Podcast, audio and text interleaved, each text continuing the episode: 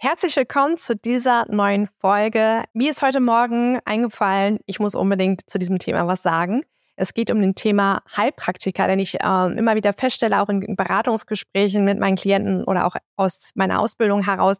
Ich habe ja viele Frauen, die auch in dem Heilpraktiker parallel sind ähm, und äh, oder auch den Heilpraktiker schon gemacht haben und in meiner Ausbildung sind und jetzt auch ganz klar die Vor- und Nachteile aus ihrer Sichtweise mal erläutern können. Ich selbst habe den Heilpraktiker ja auch angefangen und ähm, habe da auch meine Meinung zu. Und jetzt habe ich gedacht, ich muss dazu unbedingt mal eine Folge aufnehmen für euch, weil viele Menschen in den Heilpraktiker blauäugig reinlaufen und zum Schluss gar nicht mehr den Abschluss machen oder währenddessen schon aufhören, weil sie für sich merken, es ist irgendwie doch nicht das, was sie sich vorgestellt haben. Und deswegen soll es einmal hier eine Folge geben. Ich möchte dir ja so ein paar Fakten auch an die Hand geben, sodass du für dich ja äh, merkst, ist es überhaupt das, was ich will oder äh, suche ich eigentlich nach was ganz anderem?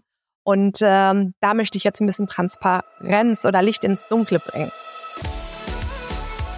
Herzlich willkommen im Gesundheit Revolution Podcast. Mein Name ist Nike Thiemann. Ich bin ganzheitliche Haut- und Gesundheitsexpertin mit eigener Praxis und Dozentin und Gründerin der Gesundheit Akademie.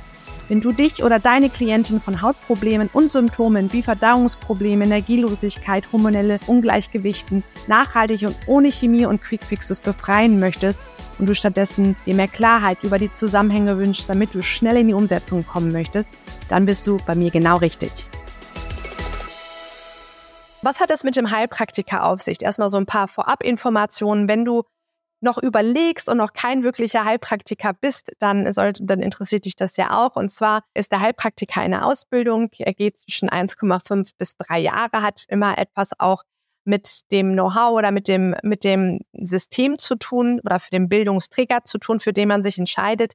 Jemand, der schon ähm, über Vorwissen verfügt, wie zum Beispiel Physiotherapeuten, Osteopathen, die müssen jetzt auch einen Heilpraktiker machen. Die können das in einer etwas kürzeren Zeit machen, weil sie natürlich schon im medizinischen Bereich das eine oder andere Modul kennen von früher und da kann man das auch schon in eins bis anderthalb Jahren schaffen, den Heilpraktiker zu machen.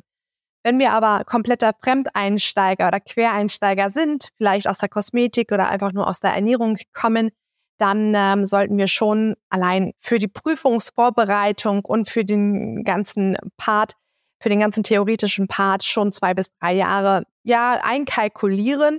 Hängt natürlich auch immer ein bisschen was äh, immer davon ab, ob man sich für, ein, für, ein, für eine Abendschule entscheidet oder Vollzeitausbildung entscheidet. Dann ist man in, ein, in einer kürzeren Zeit mit den Lerninhalten durch, aber dann geht das Eigentliche los und das ist nämlich die Prüfungsvorbereitung, die am meisten Zeit und Geld auch in Anspruch nimmt. Und das ist etwas, was man bei den vielen Informationsgesprächen an den Telefonen bei den Instituten nicht so wirklich gesagt bekommt. Ähm, bei dem einen oder anderen Anbieter hört sich das erstmal finanziell lukrativ an, Kosten zwischen zwei bis 4.000 Euro.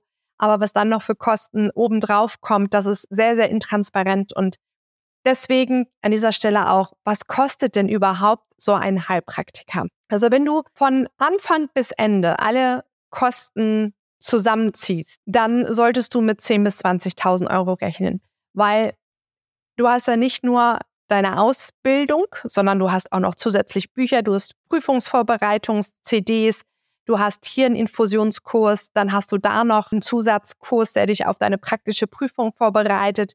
Gerade das Thema praktische Prüfung ist etwas, wo sehr, sehr, sehr viele Leute durchfallen. Bei der mündlichen sowie bei der schriftlichen. Der Heilpraktiker hat ja zwei Prüfungen. Die mündliche Prüfung und die schriftliche, die letztendlich Multiple-Choice-Aufgaben sind. Die Durchfallquote ist nach Bundesland unterschiedlich, in Niedersachsen sehr, sehr hoch. Und da muss man tatsächlich auch mit reinrechnen, dass man bestimmt eins bis zweimal durchfällt. Also, dass jemand wirklich beim ersten Durchgang alles besteht, sehr unwahrscheinlich bei einer Durchfallquote von 90 Prozent in Niedersachsen. Deswegen kann man einfach auch da nochmal Zusatzkosten mit reinrechnen für jede Prüfung, die man dann nochmal ein zweites Mal durchlaufen muss und die gesamte Zeit, um wieder alles aufzufrischen. Man sagt, wenn man Quereinsteiger ist, Prüfungsvorbereitung knappes halbes Jahr und ähm, die letzten drei Monate vor der Prüfung ist wirklich Vollzeitlernen angesagt. Da braucht man auch wieder eine gute Struktur und da gibt es natürlich auch wieder tolle Programme, die einen auf diese Prüfung vorbereiten. Die kosten natürlich auch wieder extra Geld. Und ähm, das muss man einfach bei der Entscheidung zum Heilpraktiker alles mit berücksichtigen. Jetzt der Punkt, der mir auch wichtig war und der dir auch wichtig sein sollte. Und das ist die Motivation. Warum überlegst du, den Heilpraktiker zu machen? Was ist dein Ziel und was ist dein, ja, was ist deine Motivation dafür? Und die meisten Menschen, die sich für den Heilpraktiker entscheiden, haben zwei Motive. Das erste Motiv ist, sie haben selber gesundheitliche Probleme und möchten sich dann mit dem Heilpraktiker selber helfen können. Und die zweite Motivation ist, sie brauchen einfach den Abschluss, den Titel, um in Deutschland mehr anerkannt zu werden, wenn man vielleicht Bücher veröffentlichen möchte. Man kann therapieren, man ist nicht in dieser Grauzone und ähm, ist abgesichert mit dem Heilpraktiker. Dem stimme ich komplett zu. Das ist eine super tolle Chance, die wir hier in Deutschland haben.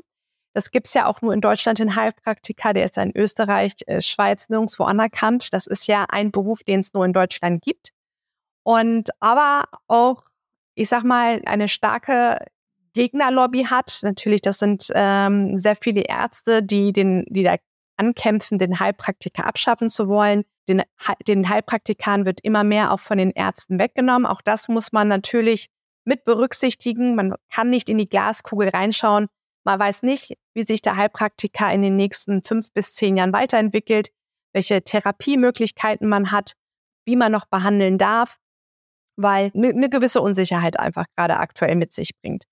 Und deshalb müssen wir schauen, was wollen wir erreichen? Warum brauchen wir den Heilpraktiker? Ja, ähm, es gibt natürlich nämlich auch Möglichkeiten, mit Heilpraktikern bereits zu kooperieren, wenn es das Thema Absicherung ist oder ähm, ganzheitlich helfen zu wollen, kann man natürlich auch mit dem, was man aktuell tut, mit seiner aktuellen Ausbildung, kann man natürlich auch einfach Kooperation schaffen mit bestehenden Heilpraktikern, dass man ein rundes Konzept hinbekommt. Dafür braucht man nicht den Heilpraktiker machen. Wenn man sich aber für bestimmte Behandlungsmöglichkeiten entscheiden will, für die ein Heilpraktiker erforderlich sind, dann kann es Sinn machen, einen Heilpraktiker zu machen, aber dann solltet ihr euch auch unbedingt informieren, ob das eine Behandlungsmöglichkeit ist oder eine Behandlung darstellt, die auch in den nächsten 15 Jahren als Heilpraktiker noch erlaubt ist oder ob das genau zu den Punkten gehört, die vielleicht gerade in Diskussion stehen, dass sie langfristig gesehen im Heilpraktiker weggenommen werden sollen. Ja, also sich nur auf eine Behandlung zu konzentrieren und das als Motivation zu sehen, deshalb mache ich den Heilpraktiker, das ist schon extrem viel Zeitaufwand und kostenintensiv und da muss man einfach auch in die Kalkulation gehen und muss für sich ausrechnen, nach wie vielen Monaten Behandlung oder Jahren man diese Kosten für den Heilpraktiker wieder heraus hat. Dann solltet ihr euch auch mit den Inhalten des Heilpraktikers bewusst machen. Was lernt ihr dort genau konkret? Was könnt ihr nach dem Heilpraktiker? Und da komme ich jetzt zu meiner persönlichen eigenen Meinung. Die kann, da möchte ich auch keinen mit auf die Füße treten. Und zwar ist der Heil, genießt der Heilpraktiker extrem viel Anerkennung, was ich auch gut finde, weil man hat sehr viele Chancen, Menschen ganzheitlich zu helfen. Und das finde ich großartig, weil genau diesen Ansatz muss es ja auch geben. Aber was einem keiner sagt und was man eigentlich erwähnen sollte, ist, dass man nach dem Heilpraktiker nicht die Möglichkeiten hat, die, die jeder als Wunschvorstellung eigentlich für sich hat oder auch, äh, warum er den Heilpraktiker macht. Er denkt, nach dem Heilpraktiker kann er helfen und ähm, Menschen bei Problemen, bei ja, Hautproblemen, Darmproblemen, bei äh, Schlaflosigkeit, bei Wechseljahrsbeschwerden, bei Frauengesundheitsthemen, wir, wir können anderen Menschen helfen. Das ist unser Wunschgedanke nach dem Heilpraktiker. Und genau das ist eben nicht der Fall. Nach dem Heilpraktiker ist man an einem Punkt, wo wir einen Schein in der Hand haben, der sagt, wir können jetzt agieren, wir dürfen jetzt helfen und wir verursachen keinen Blödsinn. Das sagt dieser Schein aus. Wir lernen, wen dürfen wir nicht behandeln, wen müssen wir abgeben und müssen Infektionsgesetze auswendig lernen. Wir müssen lernen, was ist ein Fall für den Arzt, haben so eine Übersicht an Erkrankungen. Aber was wir nicht lernen ist, wie mache ich Labordiagnostik? Was sind die wichtigsten erweiterten Blutwerte? Wie funktioniert der gesamte Stoffwechsel? Wir haben keinen roten Faden. wenn ein Kunde mit Problemen kommt. Wir wissen nicht, okay, jetzt habe ich einen Kunden, meinen ersten Kundenfall und jetzt, wie lege ich los? Wir lernen auch nicht, wie wir als Heilpraktiker erfolgreich werden. Diese ganzen Business Skills, ja, wie hebe ich mich ab von der Konkurrenz, das ganze Marketing drumherum, das sind auch nochmal Kosten, die oben drauf kommen. Weil wenn du oder wenn wir ein erfolgreicher Heilpraktiker sein wollen, dann brauchen wir auch ein Konzept und auch das wird einem nicht beigebracht. Das heißt, wenn du erfolgreich werden möchtest als Heilpraktiker, dann musst du noch auf dieser Ausbildung ja ein Business Mentoring dazu kaufen oder du brauchst unterschiedliche Partner und bist locker nochmal 10.000 Euro los, damit du überhaupt als Heilpraktiker sichtbar wirst und gebucht wirst. Und das sind Skills, die braucht man und die werden aber leider nicht vermittelt. So, so, so viele Frauen haben bei mir in der Ausbildung selbst gesagt, dass sie in äh, der Gesamtausbildung hm, oder nach einem Monat noch nicht mal so viel gelernt haben im Heilpraktiker, im gesamten Heilpraktiker. Und genau das ist es auch. Wir brauchen eigentlich wirklich das Wissen, was aus der Praxis kommt, mit echten Praxis, ja, wo wir mit echten Praxiswerten arbeiten und wo wir auch einen Raum haben zum Üben. Und auch das haben wir im Heilpraktiker nicht. Wir lernen, wir lernen auswendig und wir müssen alles auswendig lernen, damit wir diese Prüfung bestehen, weil sonst hast du keine Chance, diese Prüfung auch nur ansatzweise zu bestehen. Aber wir haben keinen Raum, wirklich zu üben, permanent zu üben. Und genau das ist es nämlich. Du hast deinen Heilpraktikerschein im besten Fall bestanden nach dem zweiten Mal und hast da, hast aber noch keine Praxis, du weißt nicht, wie du eine Webseite machst, du hast keine Kunden und du weißt gar nicht, wie du beim Kunden loslegen musst. Das heißt, du musst dann noch Weiterbildung machen. 10.000 Euro noch on top, dass du dein Unternehmen gründen kannst, dass du in die Sichtbarkeit kommst, dass du ein Logo hast, dass du weißt, wer dein Kunde ist. Und dann darfst du nochmal mindestens 2.000 bis 5.000 Euro in die Ausbildung investieren, die du wirklich brauchst, dass du die, die Struktur hast als Heilpraktiker, dass du den roten Faden von deinen Klienten hast, dass du auch wirklich mit Blutwerten arbeiten kannst. Und da sind wir dann, wenn wir alles zusammenrechnen, bei 40.000 Euro. Und jetzt kann man sich nochmal anschauen, wie erfolgreich die ersten Heilpraktiker in den ersten eins bis drei Jahren sind. Wie viel Umsatz machen sie im Durchschnitt?